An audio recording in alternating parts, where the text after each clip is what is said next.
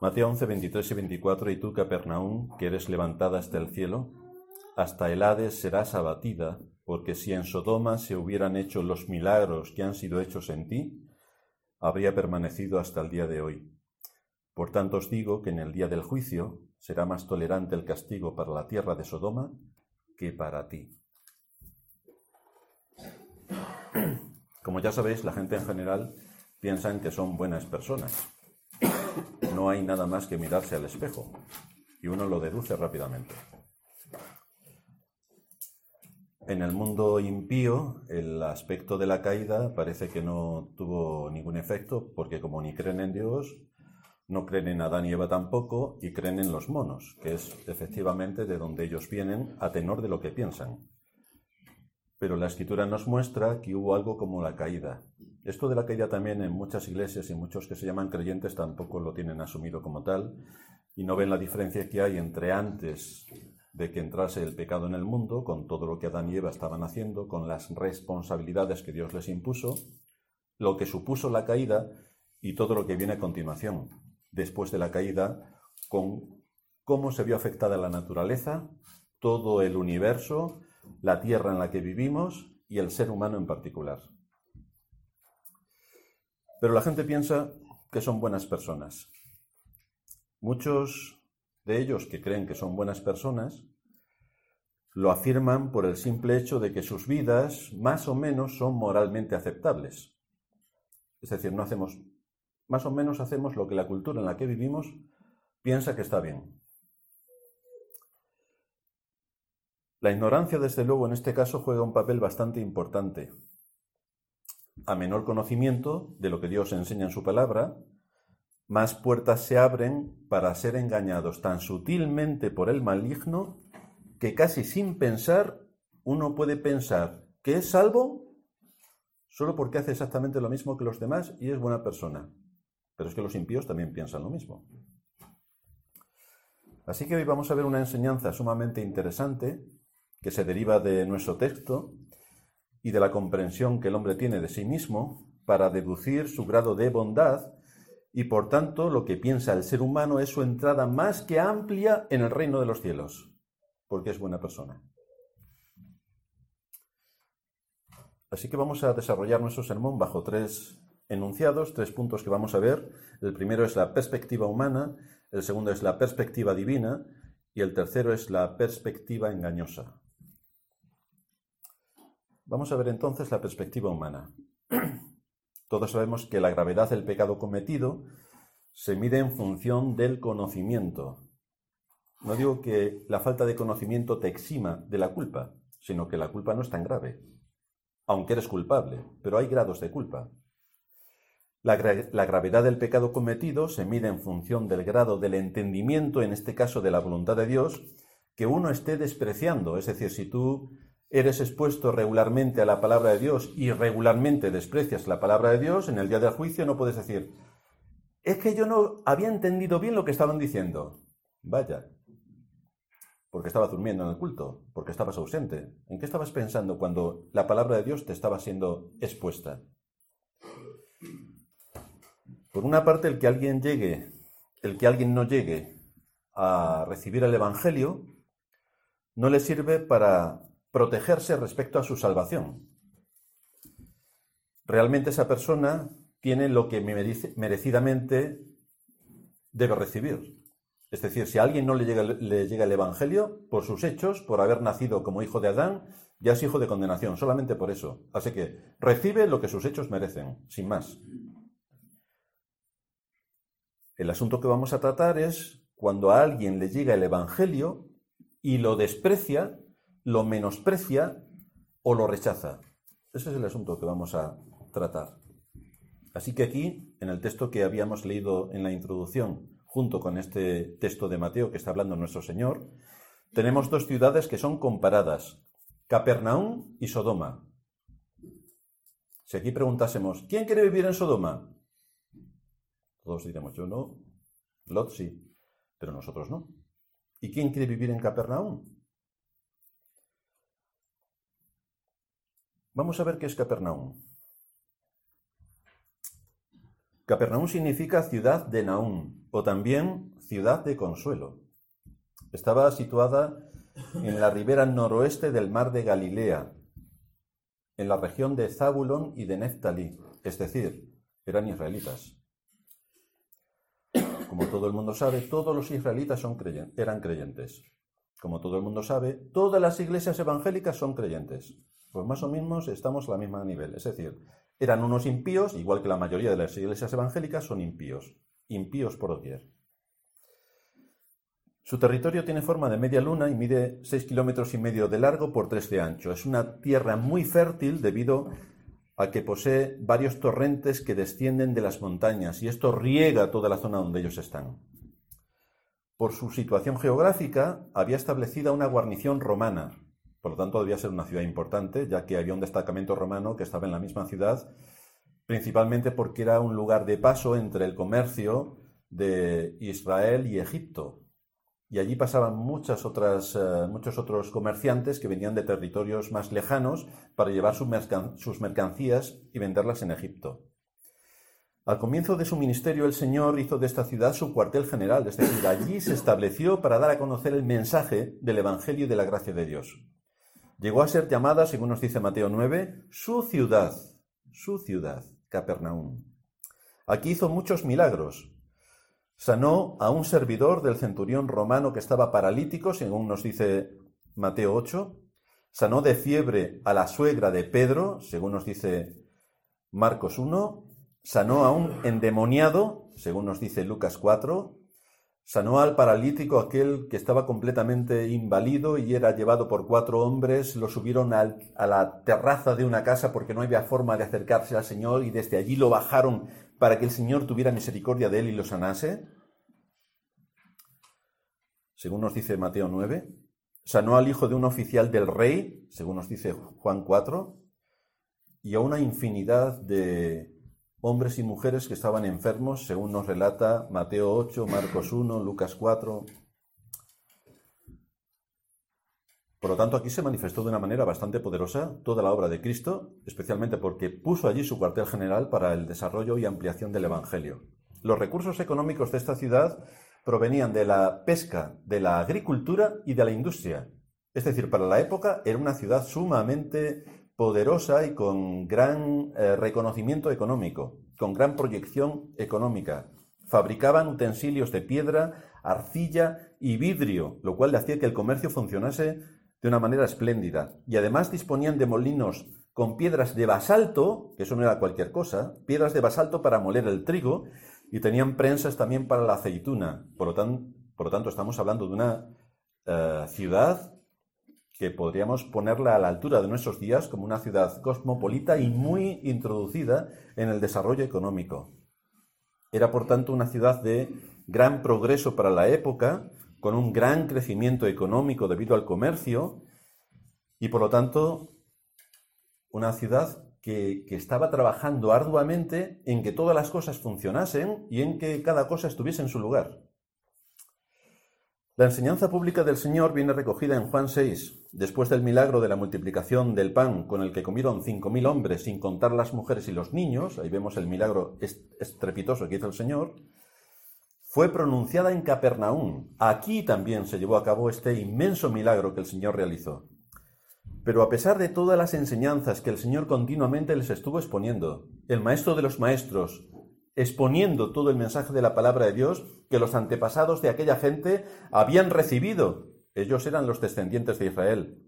A pesar de todos los milagros que el Señor realizó, y los hemos comentado, a pesar de todo este enorme testimonio, los habitantes de Capernaum no escucharon a Cristo.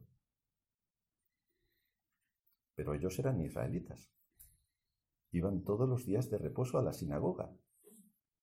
Viene Cristo, les abre las escrituras, confirma su poder con increíbles testimonios de milagros y no le creen.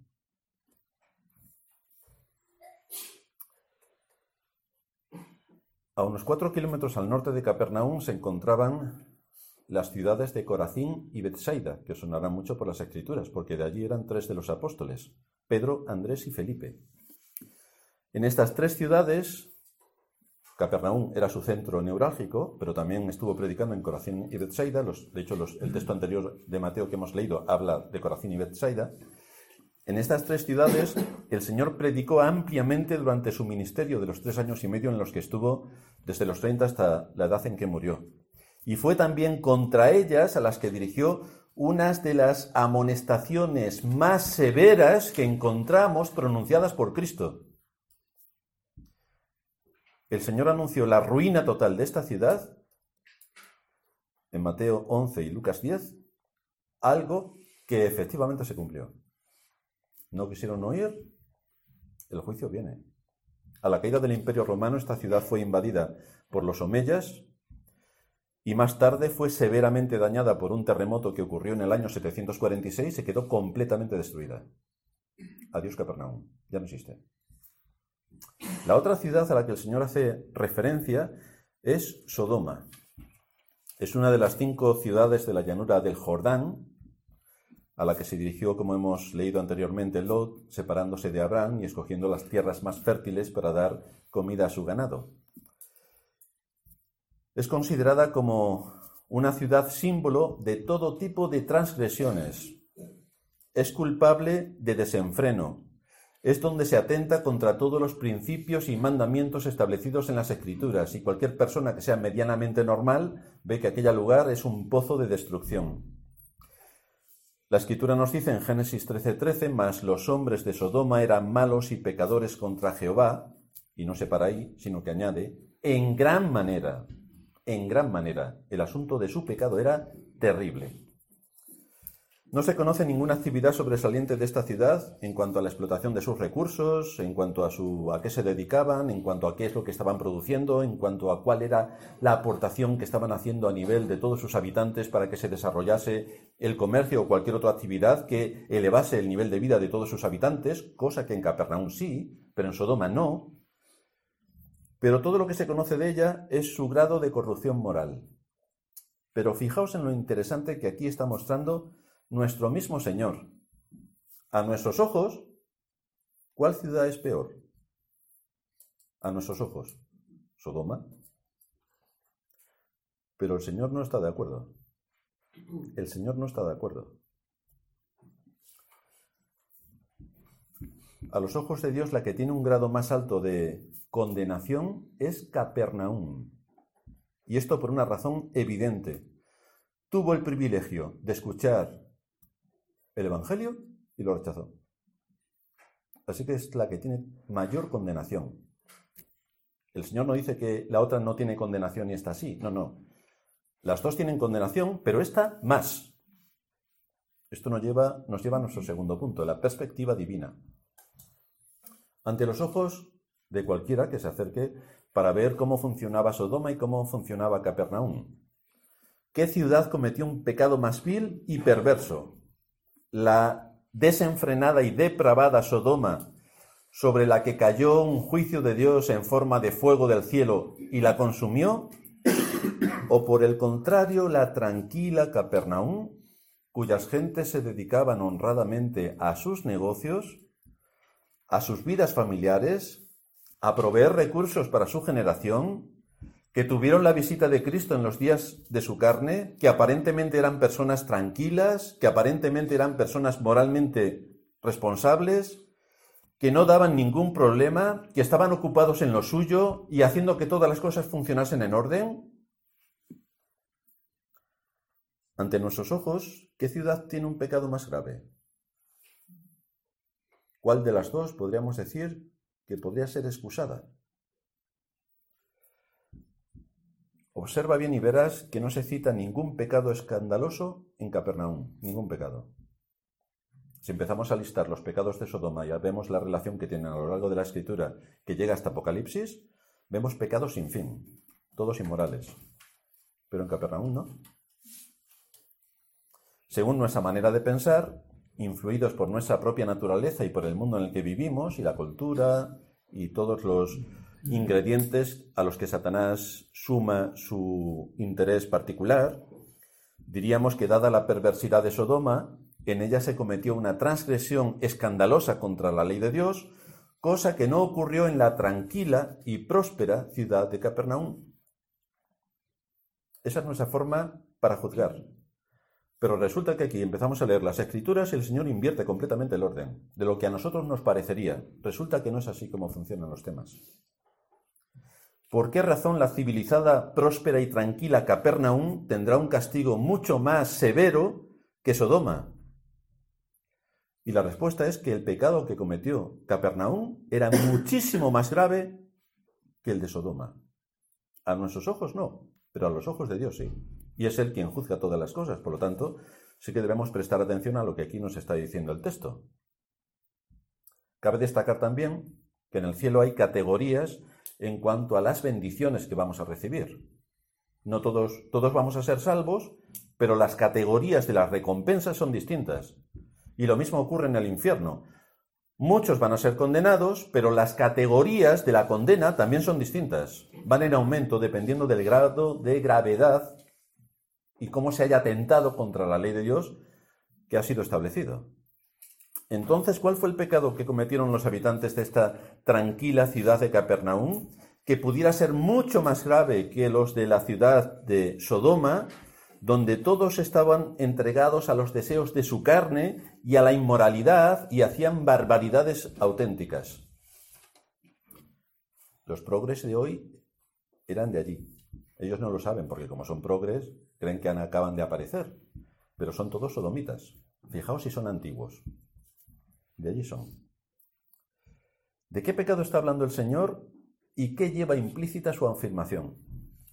Si estudiamos las escrituras con un poco de rigor, veremos que la razón por la que es condenada de esta manera Capernaum tiene que ver con el hecho de que les fue anunciada la luz del Evangelio, le fue expuesta las escrituras, le fue ampliamente eh, recordado todos, todas las enseñanzas que sus antepasados israelitas habían recibido por mano directa de Dios, les fue anunciado a través de Cristo el perdón de sus pecados, porque sabéis que una de las palabras más continuamente repetidas en aquella época es arrepentíos, arrepentíos, arrepentíos. El reino de Dios se acerca, arrepentíos.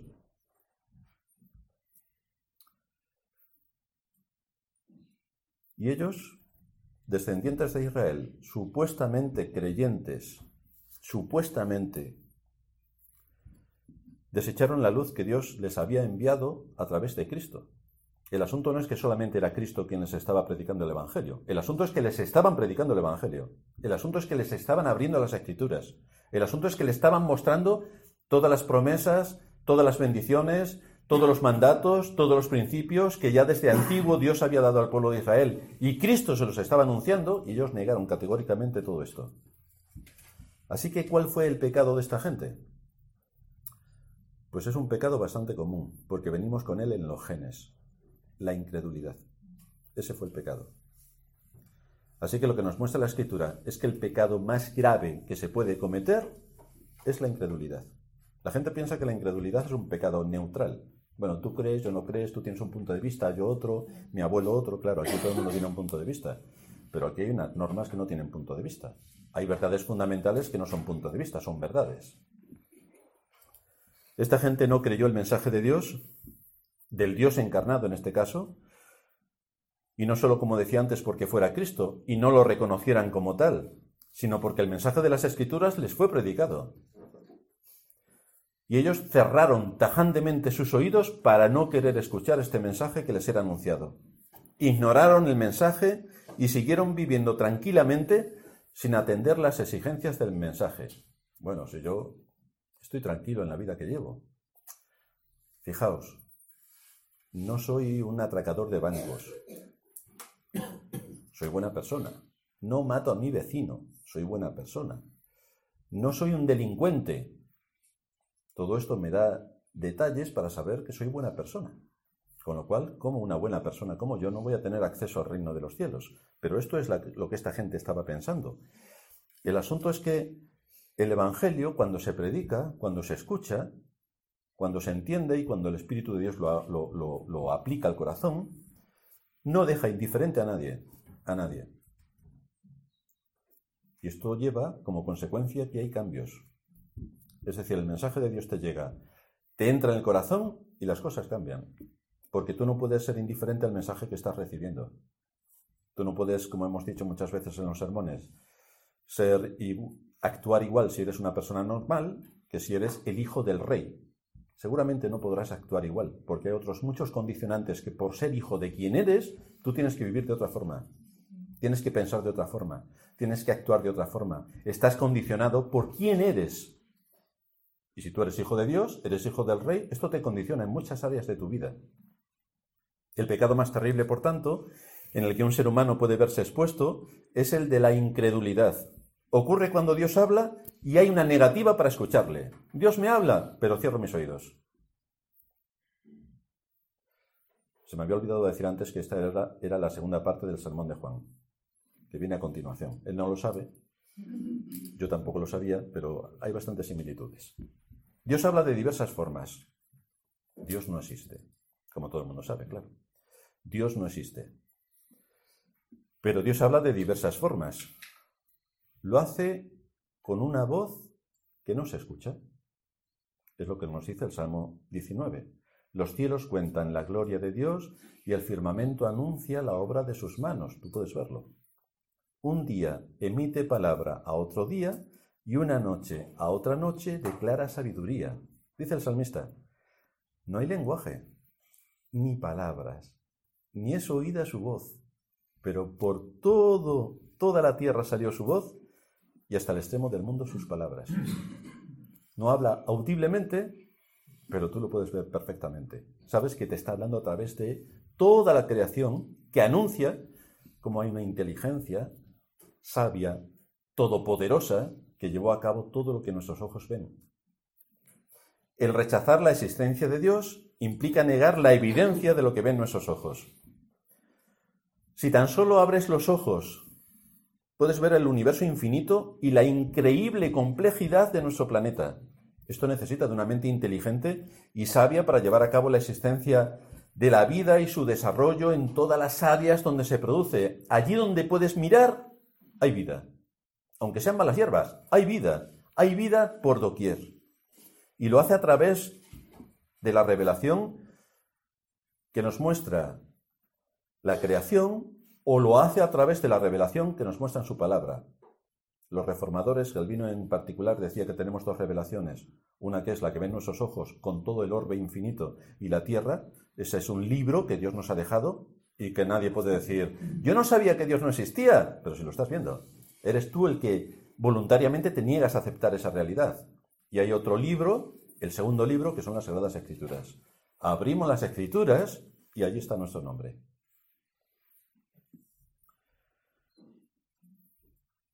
La escritura nos dice que Él no dará por inocente al culpable. En cualquier país civilizado, tú no puedes acusar de mentiroso sin pruebas a la máxima autoridad, no puedes acusar de mentiroso al rey sin ser procesado y condenado.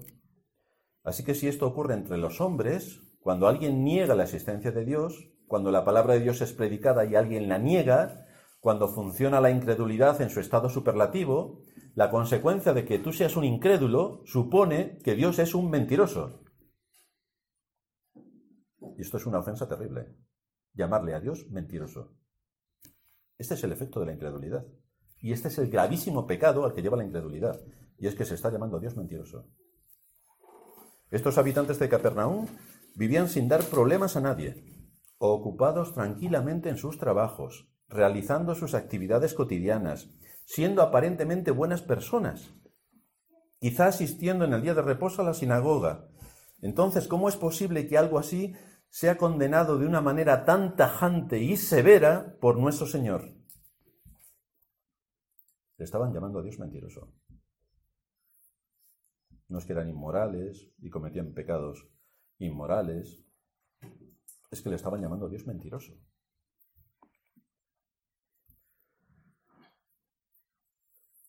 Principio que se nos ilustra con estas ciudades es que pisotear la luz del conocimiento que nos ha sido dada para dejarse arrastrar por el deseo del corazón, no creer a Dios cuando nos está hablando, no aceptar lo que se nos está diciendo, y esto vale tanto para impíos como para creyentes, seguir nuestros propios y cómodos caminos, acarrea una deuda más grave delante de la ley de Dios y requiere un mayor castigo, porque no se cree a Dios, no se cree su palabra, no se cree lo que Él está exponiendo. Desde luego es algo perverso dedicarse a una vida de desenfreno y seguir los deseos de la carne para vivir por ellos y para ellos y solamente para satisfacer nuestros deseos, nuestros intereses egoístas y todo lo que trae la naturaleza corrupta del hombre.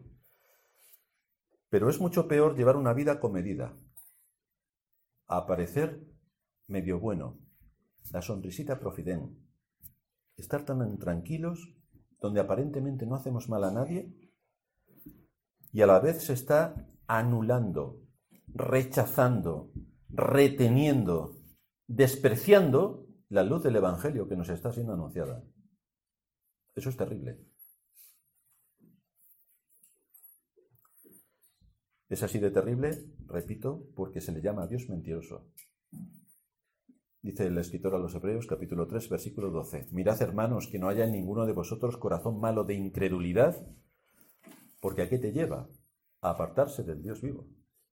Tened mucho cuidado con el corazón, vuelve a decir aquí el escritor a los Hebreos. El problema de muchos creyentes no es que no creen en Dios, sino que no creen a Dios.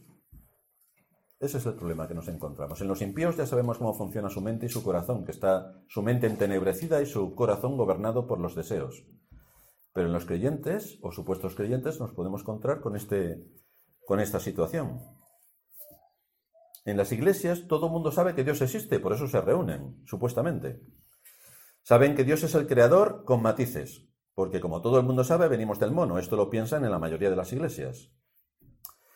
Saben que Dios es el legislador, pero es que la ley era del Antiguo Testamento. Nosotros que somos del Nuevo vivimos en la época de la gracia. La ley a nosotros no se aplica. Así que, ¡pum, pum! Puedo matar a cualquiera, que como la ley no se aplica, porque Cristo cumplió la ley en mi lugar, y así empezamos a derivar, a distorsionar y a corromper las escrituras para que no digan lo que dicen, sino lo que yo quiero que diga. Dicen que Dios es el redentor, y que vino a morir por sus pecados, pero ellos no tienen que hacer nada porque ya todo lo hizo Cristo. Y si Dios quiere que yo tenga que hacer algo, ya me lo dirá. Vamos a esperar. Y se esperan así tranquilamente a ver si algún ángel se les aparece para decirle lo que tienen que hacer. O a ver si por ciencia infusa le viene un fogonazo en la mente y entonces les da fuerzas para hacer no sé qué. Pero esto no es así como Dios trabaja en las escrituras. Y si uno lee la historia de todos nuestros antepasados y el testimonio que Él nos ha dejado, Él no actúa nunca así. Pero los creyentes evangélicos tan queridos se lo creen. Esto es así. Todo eso es la incredulidad. Aquí tenemos que hacer un paréntesis para matizar que hay dos tipos de incredulidad. La primera es a la que se refiere el texto, es decir, no recibir a Cristo cuando es presentado y es expuesto a través de la predicación del Evangelio.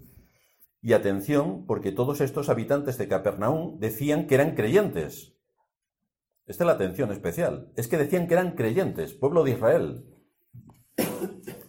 Esta incredulidad es diferente a la de los verdaderos creyentes, la cual está mezclada con la fe. Por ejemplo, ¿qué, qué cuestiones de incredulidad pueden caer sobre nosotros? Porque no nos podemos olvidar que todos nosotros, por muy creyentes que seamos y verdaderos creyentes, tenemos fogonazos de incredulidad. Por ejemplo, los discípulos de Maús no habían creído lo que los profetas habían dicho. Y cuando van por el camino a Emmaús están todos afligidos y frustrados porque qué cosas han pasado. Hombre, y no te puedes haber leído las escrituras. ¿Qué cosas nos han pasado? Nos han pillado por sorpresa. Pero ¿por qué no te has leído las escrituras? Si te lo están anunciando. Sabes que al tercer día resucitará. Entonces, ¿qué estás esperando? ¿Por qué te llenas de zozobra? Simplemente tenías que haber creído, y es lo que le dice el Señor, lo que, lo que Moisés y los profetas han dicho. Los creyentes no creen cuando Dios dice que escucha las oraciones de acuerdo a su voluntad. Entonces los creyentes le plantean deseos, deseos, deseos. A mí me gustaría que, y si... Y claro, con todos los ISIS que ya hemos expuesto durante muchos cultos, los creyentes es todo lo que le plantean al Señor. Y esperan que el Señor responda de acuerdo a sus deseos. Pero es que el Señor no responde de acuerdo a tus deseos, responde según su voluntad soberana, de acuerdo a tu necesidad, lo que tú necesitas, no lo que tú deseas, que es distinto. Y casi siempre lo que nosotros deseamos no es lo que necesitamos. Y así el Señor nos aflige. Pero los creyentes piensan, muestra de incredulidad, que el Señor tiene que obedecernos.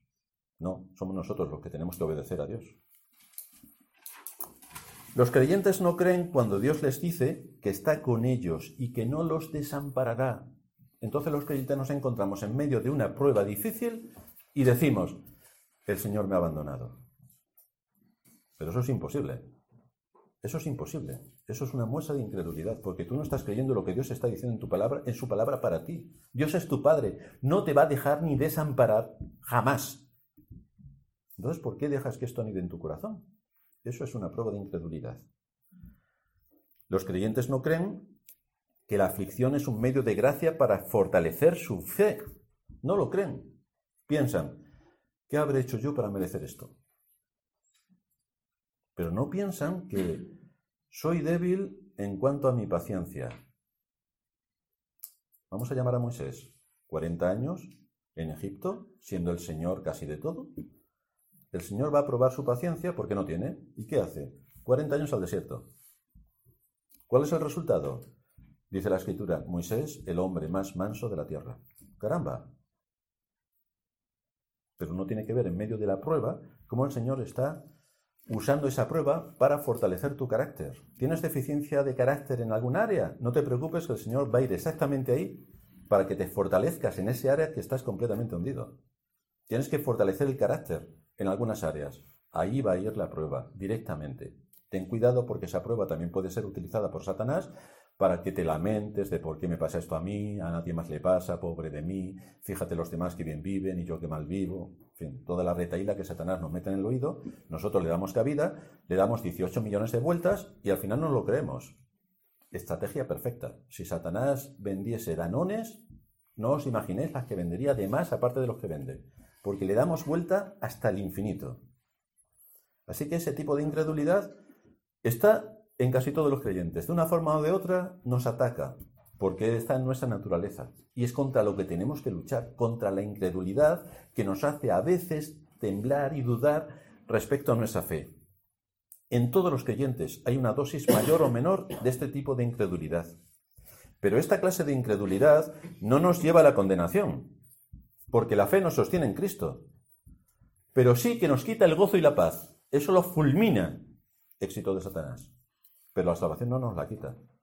Ya leíamos antes en el texto de Romanos que ni lo alto, ni lo bajo, ni lo ancho, ni lo... o sea, nadie, nada, ningún poder en el universo nos puede apartar del amor de Dios que es en Cristo Jesús. No hay nada que nos quite la salvación. Pero sí hay muchas cosas que nos quitan el gozo y la paz y nos hunden en la frustración. El segundo tipo de incredulidad es la de aquellos que rechazan a Cristo porque no quieren someterse a sus normas divinas. Dios establece claramente en su palabra cuáles son las, leyes de, su reino. Nosotros pertenecemos al reino de Cristo y tiene sus leyes. Este tipo de incredulidad que no quiere someterse a las normas divinas hace que el hombre no quiera tener un Señor sobre sí. Es que ese es el propósito. Es que no quiero tener un Señor que me gobierne, que me domine.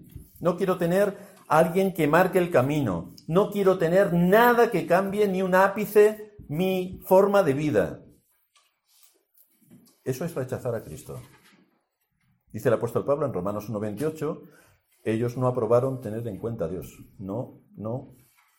Porque si yo digo que pertenezco al reino de los cielos y que Cristo es mi Salvador, hay muchas cosas en mi vida que no pueden ser igual que antes. Imposible. Hay un cambio total. Para este tipo de gente la libertad es no saber nada de Cristo. Es vivir según su forma de vida, aunque sea muy comedida. Soy una persona tranquila, no me meto con nadie, hago el bien siempre que puedo, cuando veo a alguien pidiendo le doy dinero, soy tan bueno. A veces estoy comiendo en un McDonald's, viene alguien, tengo hambre y le doy mi McDonald's. Soy una persona tan buena, intento hacer el bien. Pero eso también es servir a Satanás, porque Satanás le da a cada uno lo que desea. Tú quieres ser una persona muy buena, no te preocupes. Satanás es más bueno que tú y te dará todas las oportunidades para que tú puedas creerte que eres buena persona. Si quieres vida comedida y tranquila, eso es lo que te das. Eso es lo que te da. Pero te vas al infierno igualmente. Te vas al infierno igual que el de Sodoma. Y te vas al infierno igual que los de Capernaum. Y así, con ellos, te vas tú. Tan bueno como somos. El que es incrédulo es vencido por su corazón, por sus intereses, por sus objetivos, que todo está en la tierra. Su incredulidad hace que Cristo y la vida que tiene que asumir como cristiano le sean insoportables. No lo puede soportar, no lo puede tolerar, no puede tener alguien que le gobierne. Ya me he quitado a mis padres. ¿Voy a tener otra carga? No, hombre, no. Ya me he quitado a mi mujer, a mi esposo, ya me he quitado, me he quitado cualquier carga. Yo quiero ser libre, quiero ser libre. Pero la incredulidad priva al hombre de la salvación. Anula todos los efectos que Dios puede llevar a cabo. Este rechazo hacia Cristo es la causa de la condenación, la incredulidad. El incrédulo, por el simple hecho de ser incrédulo, ya es condenado, aunque pase toda su vida sin hacerle daño a nadie. Es condenado. Dice el Señor Jesucristo que el que no cree, lo dice en el Evangelio de Juan, el que no cree ya ha sido condenado en el pasado. El que no cree ya ha sido condenado. No que lo será en el futuro a ver cómo pasan las cosas. No. El que no cree ya ha sido condenado. Nuestro tercer punto. La perspectiva engañosa que puede presentar todo esto. La acusación del Señor hacia Capernaum es precisamente eh, no, no solamente la incredulidad, que es la condena severísima que el Señor hace sobre ellos, sino ¿Cuál es la causa de que todo esto esté en esta situación? ¿Cuál es la causa de que no le crean? Son incrédulos, sí, sí, pero ¿por qué no le creen? ¿Cuáles mecanismos más funcionan que dan como resultado la incredulidad? ¿Qué es lo que pasa en la mente del ser humano? Aquí lo que vemos realmente es que los ciudadanos de Capernaum están instalados en la soberbia. Claro que si nosotros decimos, ¿aquí quién es soberbio? Pues posiblemente ninguno diga que no. Yo voy a levantar la mano porque yo sí que lo soy. Pero además, hay varios pecados con los que venimos a fuego desde el nacimiento. Hay muchos, pero hay tres que nos dominan. La soberbia, el orgullo y la incredulidad. Los tres. Increíble. Hacen estragos en el ser humano. La soberbia da como fruto la incredulidad. Esta gente de Capernaum, por sus grandes logros que habían tenido en el mundo de la economía y el desarrollo en su ciudad, se creían que iban a alcanzar al cielo, porque eran buenas personas y entonces eso le, les daba todos los recursos para decir, vamos, tenemos entrada al reino de los cielos. Y el mismo Señor en el texto que leíamos de Mateo les está diciendo, tú que consideras que vas a ser levantada hasta los cielos, vas a bajar hasta los infiernos. Increíble. Ellos se creían que estaban en una posición y estaban exactamente en la contraria. Debemos tener muy en cuenta esto, tanto a nivel de iglesia como a nivel personal, para no caer en este tipo de pecado que es sumamente engañoso y es más sumamente sutil. El asunto es que cuando crece la soberbia, aparece el orgullo y lleva de la mano la incredulidad. La soberbia, según el diccionario, es la altivez y apetito desordenado de ser preferido a otros, dice en su primera acepción, y en la segunda, satisfacción y envanecimiento por la contemplación de las cosas propias con menosprecio de los demás. Así es como estaba Capernaum. Hemos logrado grandes éxitos. Tenemos la industria, tenemos la pesca, tenemos la agricultura, estamos bien posicionados, estamos en una zona estratégica, somos israelitas, todo es nuestro. Error. Todo es nuestro error. En cuanto al orgullo, la segunda acepción que hace la, la RAE es arrogancia, vanidad, exceso de estimación propia que suele conllevar sentimiento de superioridad. A lo que eso nos, lleva es que el orgullo hace que el hombre levante su mano contra Dios. Se crea igual o superior a Dios. O sencillamente lo elimine. No me interesa ni Dios, yo soy mayor. De manera que la voluntad de Dios y la voluntad del hombre entran en conflicto. Hay una poderosa empresa por negar la existencia de Dios, las escrituras y todo lo que esto conlleva. Cuando se actúa con soberbia mezclada con orgullo, el grado de perversión es superlativo.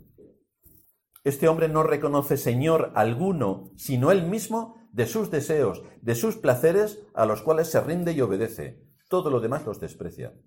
Y puede ser buena persona. Pero Dios no se queda callado, sino que lanza una severa amenaza. Es así como estaba Capernaum. Eran buenas personas. Eran israelitas. Iban el día de reposo a la sinagoga. Se ocupaban en sus trabajos. Cada cosa parecía que estaba en su sitio. Y resulta que no. Dios no se, queda, no se queda callado, sino que lanza una severa amenaza y dice en el Salmo 12, versículo 3 y 4, Jehová destruirá todos los labios lisonjeros y la lengua que habla jactanciosamente, a los que han dicho, por nuestra lengua prevaleceremos, nuestros labios son nuestros. ¿Quién es Señor de nosotros? Capernaum. ¿Quién es Señor de nosotros? Cuando el orgullo anida en el corazón del hombre, solo se somete a sus deseos, no hay más. ¿Cuáles son tus deseos? Ahí está. Por esta razón, aquel que es un verdadero creyente ora y busca ayuda ante el trono de la gracia como hacía David, que en uno de sus salmos dice, preserva a tu siervo de las soberbias.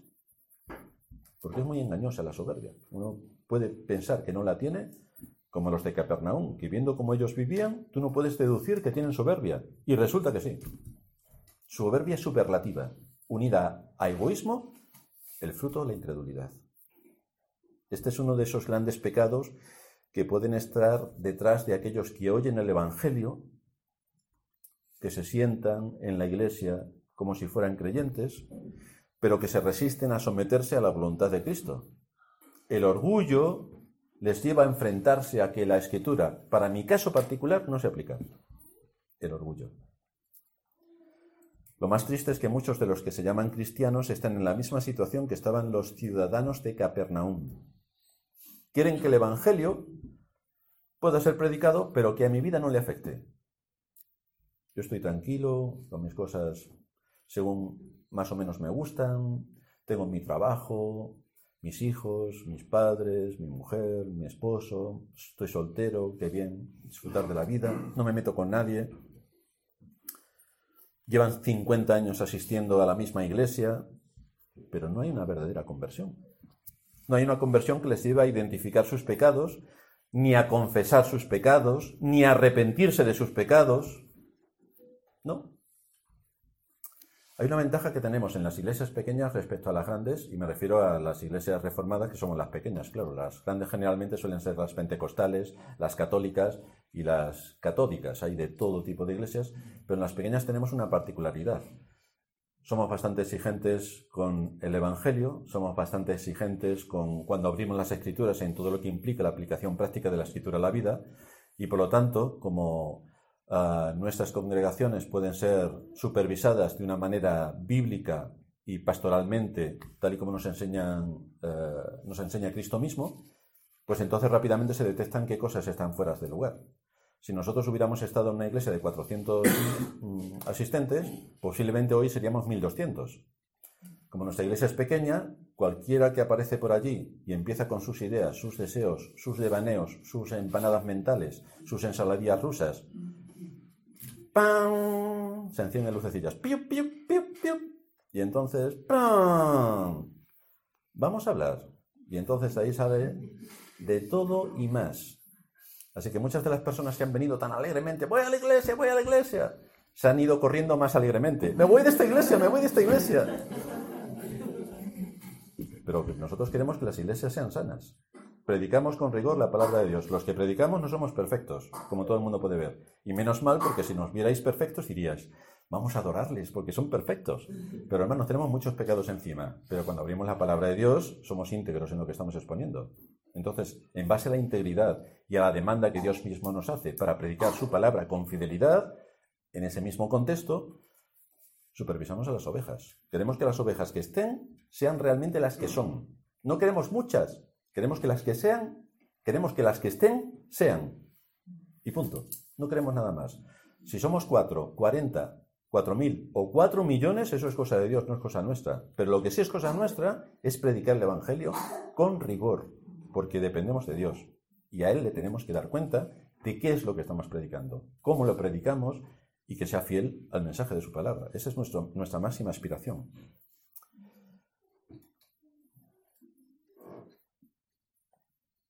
Dios ha tenido siempre un mensaje abierto para llamar a los pecadores. Desde la perspectiva divina, es Él quien lleva a cabo por su gracia la salvación. Eso es desde la perspectiva divina, pero desde la perspectiva humana, tú tienes que escuchar lo que Cristo te dice. Tú tienes que pensar en lo que la, Escritura te dice.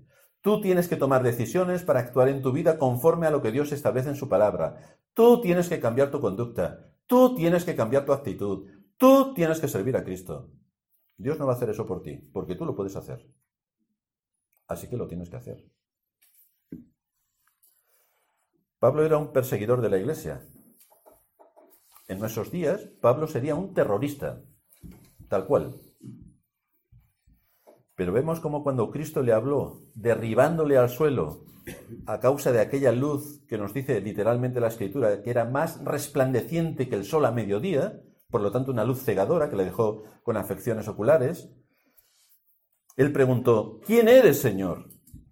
Y le fue dada una respuesta bastante convincente. Yo soy Jesús a quien tú persigues.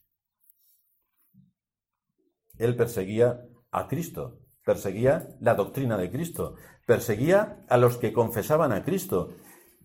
Y a estos los perseguía, dice la Escritura, con un odio desmedido, de forma desaforada, completamente fuera de sí. Pero Cristo le llamó. Y entonces las cosas cambiaron. Entendió. ¿Y cuál fue su conducta a partir de ese momento? Bueno, yo antes mataba a 20 cristianos y ahora mato a dos. Es lo que hacen muchos cristianos. Yo es que antes hacía esto y ahora lo he rebajado. Ya, ya, pero si sigues haciendo aunque sea una cosa de la que hacías antes, ya estamos mal. O sea, yo antes bebía un litro de vino al día y ahora me bebo solamente medio. Menos te estás emborrachando. O sea, tienes que dejar las cosas que te dominan. Tienes que tener dominio propio para que tu carácter sea moderado de acuerdo a las escrituras. El asunto es, ahí es el dominio propio. Pero vemos que en Pablo cuando el Señor le llamó, vemos como su arrepentimiento fue tremendo. Cambió absolutamente toda la conducta de su vida. Pasó de ser un perseguidor del Evangelio a un perseguido por predicar el Evangelio. Y este es el arrepentimiento, un cambio de rumbo radical, de extremo a extremo, 180 grados. Dice el apóstol Pablo, la benignidad de Dios nos guía al arrepentimiento. Esto es lo que Dios nos muestra y nos anuncia por medio del Evangelio. Continuamente, cada vez que nos reunimos como, como pueblo de Dios, continuamente nos inunda con mensajes de su palabra en este sentido. Él muestra de muchas maneras en nuestras vidas, día tras día, día tras año, eh, año tras año, su benignidad en todo lo que despliega a nuestro favor. Y que nosotros lo damos como algo casual. O sea, vivimos en un país occidental. Pero esto no es casual. Esto es el gobierno de Dios que nos ha hecho nacer en esta época y en este tipo de país y bajo este régimen político, porque nos, había, nos podría haber hecho nacer en el año 30 bajo el imperio de Nerón y ser perseguidos y quemados por ser cristianos. Y ha tenido misericordia de nosotros y no nos ha dado, no nos ha dado ese terrible, no nos ha dado esa terrible experiencia. Esta benignidad de Dios nos debe de llevar a reconocer nuestras faltas. Hoy se nos predican el Evangelio de acuerdo a lo que se nos predica el Evangelio, ¿dónde puedo identificar mi orgullo? ¿Dónde puedo identificar mi soberbia? ¿Dónde puedo identificar fallos en la incredulidad que me llevan a desconfiar en Dios? Y que a pesar de sus promesas, que son continuas y constantes, concretas para cosas concretas de mi vida, ¿cómo puedo yo pensar en que eso no se puede aplicar a mí cuando está dicho exactamente para ti? Ahí tenemos que utilizar también el discernimiento y saber qué promesas son para mí. Pero hay muchas que son para mí. No te dejaré ni te desampararé es una promesa para mí, para ti y para los creyentes. Es una promesa universal para los creyentes. El texto de Romanos, que tantas veces hemos comentado, de qué manera Dios nos va a guardar a los que aman a Dios. Todas las cosas les ayudan a bien, todas las cosas. Y en todas las cosas, ¿qué incluye? Cuando me suben el sueldo, cuando me voy de vacaciones. Todas las cosas son todas.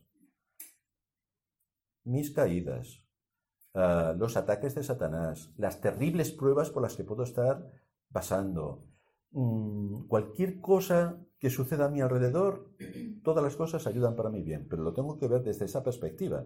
Es para probar mi fe, es para sustentarme en la fe, es para fortalecerme en la fe, es para que ore más y pida ayudas y fuerza en medio de mi flaqueza para poder afrontar las dificultades del camino. Para eso son las pruebas, para eso.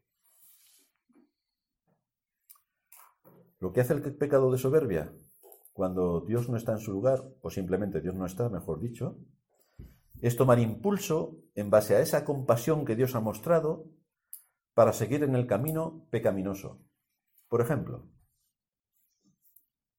Si observamos bien en los países occidentales, bueno, ya sabéis que en la en toda la Edad Media, pero nos podríamos ir bastante atrás, la Biblia era un libro prohibido desde que la Iglesia Católica toma las riendas de la historia. La Biblia es un libro prohibido. Es decir, nosotros no podríamos ninguno leer la Biblia porque estaba prohibida. ¿Cómo va a poder darse la palabra de Dios a una vulgar persona como tú? Como yo. No, eso era para el magisterio de la Iglesia. Estaba completamente prohibida.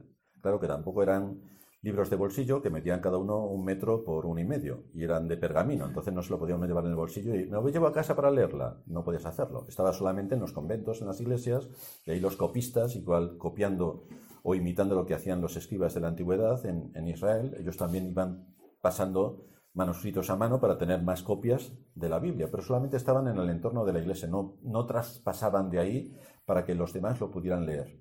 Cuando llega la reforma, como sabéis, gracias a que el Señor en su providencia eh, llevó a cabo el, invento de la imprenta, se publicaron multitud de Biblias.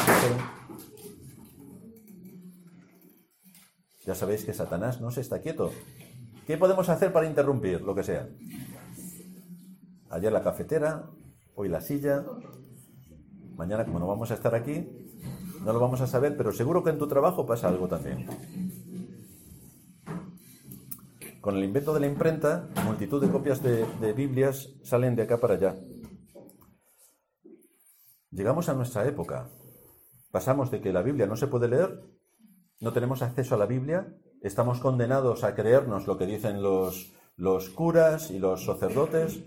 Ah, entonces la idolatría realmente cobra un, ímpetu mucho mayor porque lo único que puedo ver son las imágenes, con las historias bíblicas y por lo tanto eso me lleva a que de forma natural empiece a adorar esas imágenes por las grandes cosas que han hecho en el pasado y por lo tanto la idolatría copiada de Babilonia, de Grecia y de Roma siga pululando sin parar en la iglesia de Roma como fiel descendiente del imperio romano que es. Entonces había una necesidad de escudriñar las escrituras porque es la que daban luz al entendimiento. Pasa toda esa época medieval, oscura, tenebrosa, el descubrimiento de, la imprenta, la invención de la imprenta, que se inunde de Biblias, cómo la lectura de la Biblia empapa e incendia media Europa, que ama la escritura, y ahí vienen las grandes revoluciones, y, y cómo países enteros abrazan la reforma y se ponen a trabajar a favor de lo que Dios enseñaba en su palabra, hasta que llegamos a nuestros días en los que ya tenemos Biblias por todos sitios. Cada uno en nuestra casa puede tener 3, 4, 5, 10 Biblias. En los sistemas eh, electrónicos tenemos todas las Biblias que queramos, en todos los idiomas, incluido Swahili, de todo tipo, y tenemos un acceso directo a la revelación de la palabra de Dios. ¿Y qué nos encontramos en los países occidentales que tenemos esta gran bendición? Que no se lee la Biblia. Es decir, lo que antes estaba prohibido, que la gente quería, hoy está la puerta abierta y no quieren. Increíble.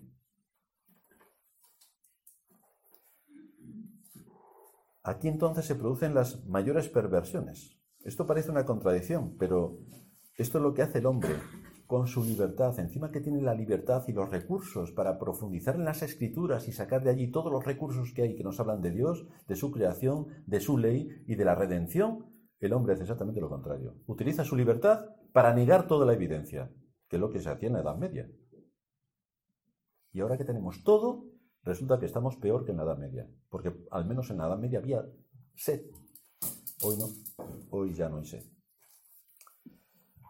Pero el Señor dice en el Salmo 50, estas cosas hiciste y yo he callado.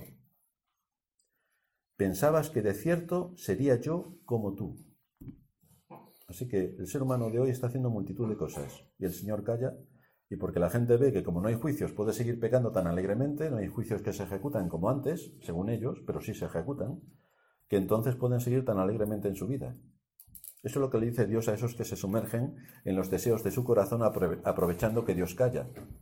A pesar de ser ellos como son, Dios sigue enviando sus misericordias cada día sobre los hombres. Hace salir el sol, germinan los campos, tenemos alimentos. Todo está lleno de sus bendiciones. Respuesta del ser humano a todas estas bendiciones. Dios no existe.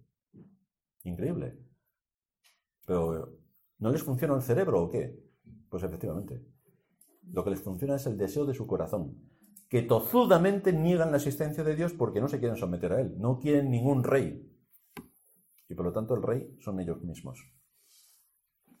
Esa es la incredulidad.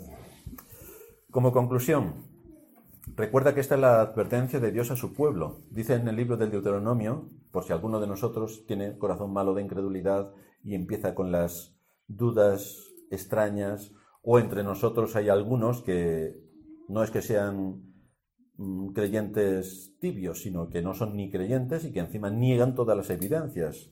Dice el Señor en Deuteronomio 8, Cuídate de no olvidarte de Jehová tu Dios para cumplir sus mandamientos, sus decretos y sus estatutos que yo te ordeno hoy.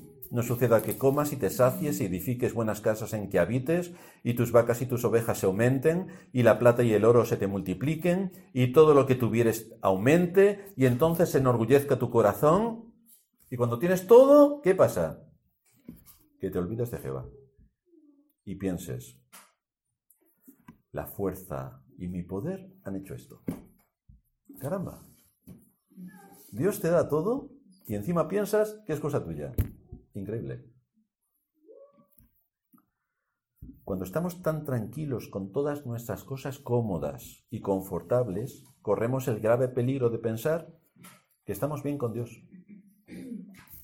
Cuando quizás sea el momento en el que peor estamos porque no nos estamos dando cuenta de que estamos siendo engañados.